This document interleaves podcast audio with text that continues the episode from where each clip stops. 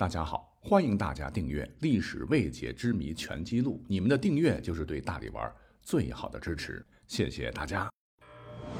由喜马拉雅联合大历史独家推出探秘类节目《历史未解之谜全记录》，欢迎收听。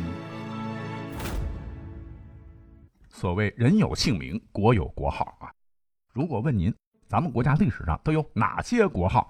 您肯定会脱口而出：夏商周秦两汉魏蜀吴西晋东晋十六国南北朝隋唐五代十国宋元明清什么的。其实大家伙背的超熟的朝代表哈，有些就不是国号。你像是南北朝五代十国，准确的说是一个历史时期的统称，它既不是朝代，也不是国号。还有一些如两汉，所指的是一个王朝的合称，指的就是西汉和东汉。而西晋与东晋，这西东是后人所加，国号呢本来就是晋。再如魏蜀吴，哎，这也不是国号啊，魏汉吴才是。蜀是其他两国对刘备建立政权的一种贬称。蜀的古字形象像大眼睛的虫子。那经常看三国影视剧哈，刘备军队打出的蜀的旗号，这完全是胡扯，哪有自个儿骂自个儿是大虫子的？还有几个国号，比如王莽篡汉建立的新朝、武曌的周朝啊，是常常被大家所忽略啊。他们其实是真实存在的国号。而在为了方便记忆的朝代表中啊，我们本期呢就来重点讲讲三个朝代啊，因为这仨呢，你平时说的国号肯定是不准确的，常常误以为是国号。这就是元、明、清，它准确的叫法应该是大元、大明和大清。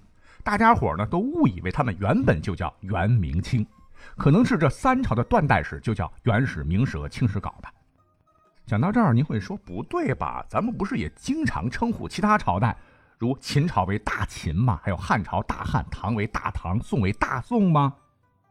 哎，除了这三个朝代啊，前头加大的呢，只是充当一种修饰，以彰显国力强盛、疆域辽阔。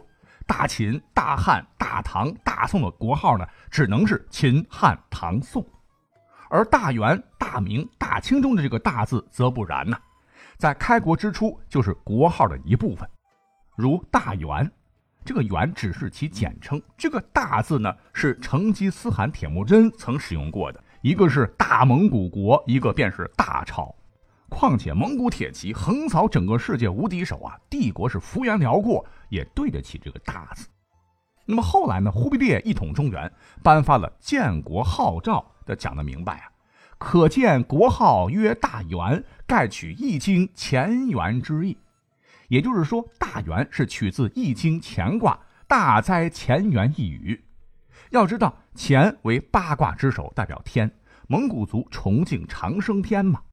而这个元呢，乃是天地万物的本源，天德的化身，跟儒家又相应。那忽必烈取大元，就是有向汉族示好之意，是大家不用担心呐啊！我们建立的朝代也是汉民族王朝的延续，是有利于减少汉地的敌意。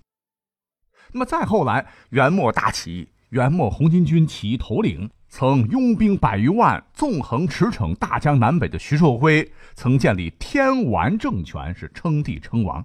他就是针对大元这个国号的，在大字头上加一杠，元朝的元头上加一个宝盖头，意为压大元一头。可见当时老百姓啊，都认为大元才是国号。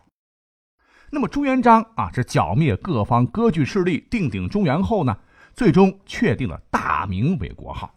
据《明太祖实录》，朱元璋登基前发布的文告曾明确说：“皇帝位于南郊，定有天下之号，曰大明。”那么朱元璋当时为何要定国号为大明呢？有很多种说法了，奇奇怪怪的。那本期呢，我们就找个权威的。据我国著名历史学家、明史研究开拓者吴晗先生考证认为，朱元璋国号之所以为大明，主要有两个原因。一是大明的意义，它是出于明教，明教本有明王出世的传说，经过五百多年民间传播，已经形成了有口皆碑的预言。朱元璋曾一度跟着小明王混，啊，打着小明王的旗号南征北战，是招兵买马，后害死小明王，哈，继而起国号为大明。还有一点呢，就是朱元璋部下他分红巾军和儒生两类，红巾军早年追随韩山童、刘福通啊，他们都是明教领袖，自然是赞成国号大明。而对于儒生这些知识分子来说，虽然他们不信明教，但认为明是光明啊，分开就是日月，这跟古代的祭祀礼制相符。再者说了哈，明朝是中国古代历史上唯一一个从南往北统一全国成功的王朝，可以说是兴起于南方。在阴阳五行中，南方为火呀，所崇拜的神乃是祝融；而北方为水，神是玄冥。当时蒙古政权是起于北方嘛，正好应了阴阳五行相克的道理。再则，上古神话中也有朱明一说啊，正好就应了皇帝的姓氏啊。朱元璋思忖再三，这才确定了大明的国号。而大明的继任者是谁呀？大清啊。这个国号呢，乃是皇太极订立的。他的父亲建州女真首领努尔哈赤当时统一女真时建立政权啊，因为女真人完颜阿骨达曾建立过强大的金朝，他特别想复刻祖先的荣光，故定国号为大金。但是呢，他一死，他儿子皇太极立马将国号改为大清。因为官方说法是无迹可寻了哈，我们只能推测，一个说法是。关内的大明啊，它属火啊。明朝国姓为朱，朱色就是赤色，为火色。而元国号是金，以五行论的话，犯火克金，火克金呐，那皇太极必然要废之。再者说了，金国历史上靖康之难把北宋给灭了，再经过说岳等这样演绎小说这么一传播吧，汉地百姓啊对金他没好感。外加清和满洲，哎，这三个字都带水啊，符合五行相克，水克火，寓意大清将取而代之。故而皇太极就选了一个发音跟金很像的清，又加了一大字，形成国号。之后呢，清入主中原，大清就成了天下的共号。好，听我这么一介绍，估计您再也忘不了这三个朝代的真正国号了。